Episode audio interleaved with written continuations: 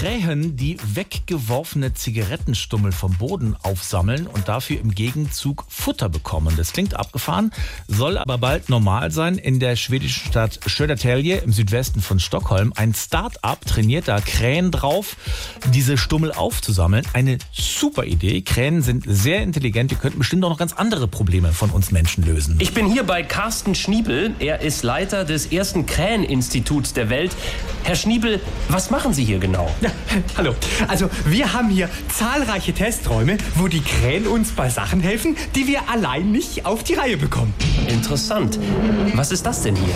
Hier hacken die Krähen mit ihren Schnäbeln Kohlekraftwerke kaputt und schalten sie ab. Wir Menschen brauchen da ja noch ein bisschen. Und hier? Ja, hier haben wir eine kleine Testautobahn aufgebaut. Da fahren die Krähen seit heute Morgen mit einem Tempolimit. Das haben die sofort umgesetzt und haben es sogar mit ihrem Schnabel unterschrieben. Wahnsinn. Und hier geht's etwas hektischer zu. Was machen die Krähen hier? Da erledigen die Krähen unsere PCR-Tests, weil wir es ja in zwei Jahren Corona nicht geschafft haben, genug Testkapazitäten zu schaffen. Faszinierend.